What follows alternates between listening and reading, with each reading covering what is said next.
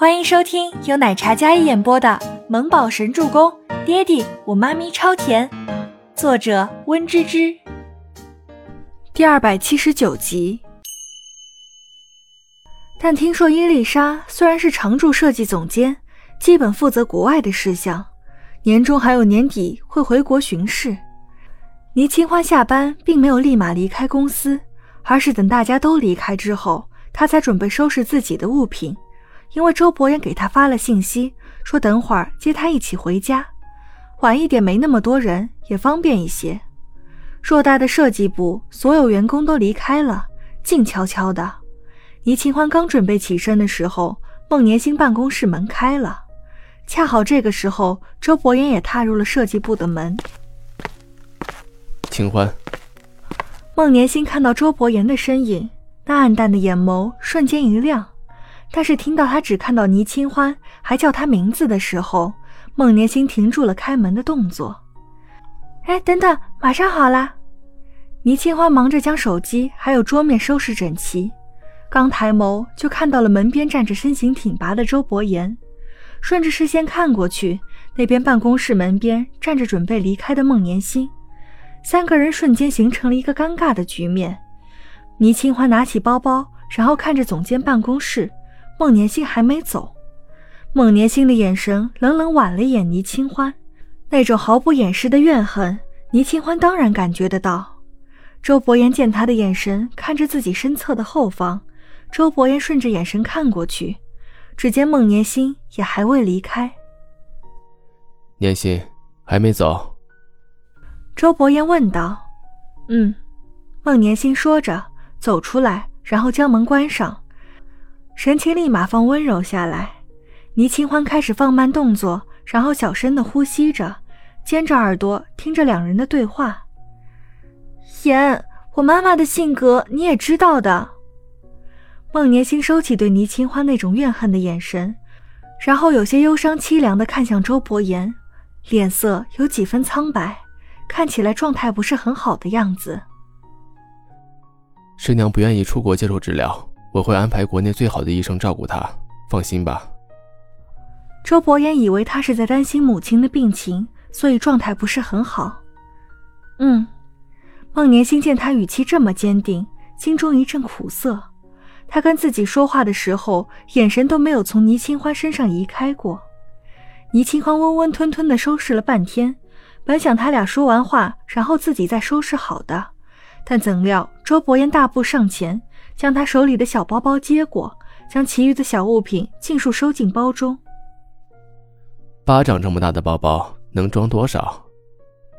周伯言这话显然有些不是很理解，这个小包包的东西为什么能收拾这么久？倪清欢看着手里被抢去的包包，有些愕然，这人要不要这么大胆？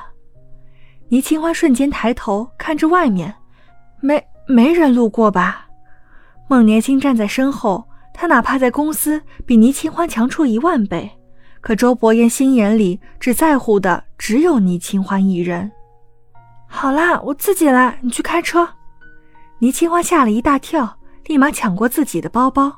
这人会不会低调一点啊？嗯，我等你一起。周伯言站在一边看着他，感觉到大总裁的眼神，倪清欢麻溜的将东西瞬间收拾整齐。那张白净的小脸时不时看向外面，生怕有个同事进来看到了，那真是太刺激了。走啊！倪清欢给周伯言一个眼神示意，本来就马上能收拾好的事情，他非要拖拖拉拉，他是看不下去了，这才上前，还知道怂，不错。嗯。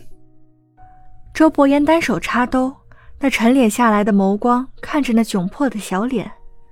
面前的高大的身影投射下来的一片阴影，简直让倪清欢压力山大。身后的孟年星看着两人亲密的互动，他拎着包包的手死死抠着那昂贵的名牌包，哪怕抠烂了，他也丝毫不心疼，不在乎。眼神落在两人身上，妒忌的发狂，恨得牙痒痒。孟年星那么心高气傲的一个人，输给了倪清欢，他怎么会甘心？忽然，身后“咚”的一声，倪清欢侧身看过去，站在后面的孟年心已经倒在了地上，他他晕了。倪清欢惊讶地看着孟年心，然后有些担忧。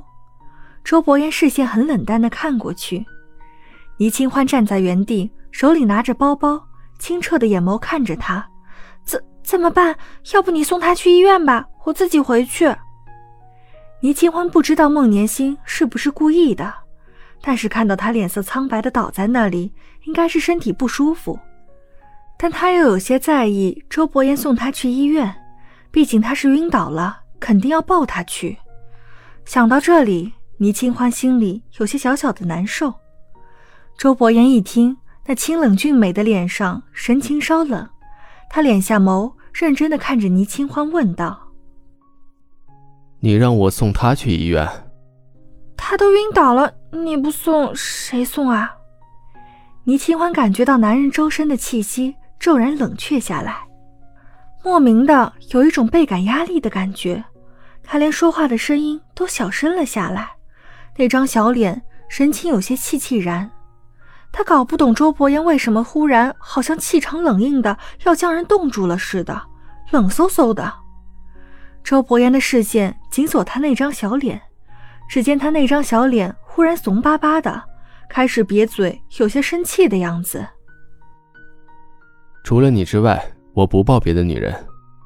周伯言的声音清冽无温，还带着几分恨铁不成钢的神情。周伯言拿出手机给郑威廉打了电话，说孟年星晕倒了，让他过来送他去医院。周伯言拿过倪清欢手里的包包，你去扶他起来。哦，倪清欢不知道为什么心里有些想笑，这样较真的男人还真是有些可爱呢。倪清欢立马走上前去将孟年星扶起来，而周伯言果然如他自己所说。不碰别的女人，他拿着倪清欢的小包包，然后单手插兜，站在边上，看着倪清欢费力的将昏迷中的孟年星从地上扶起来。本集播讲完毕，感谢您的收听，我们下集再见。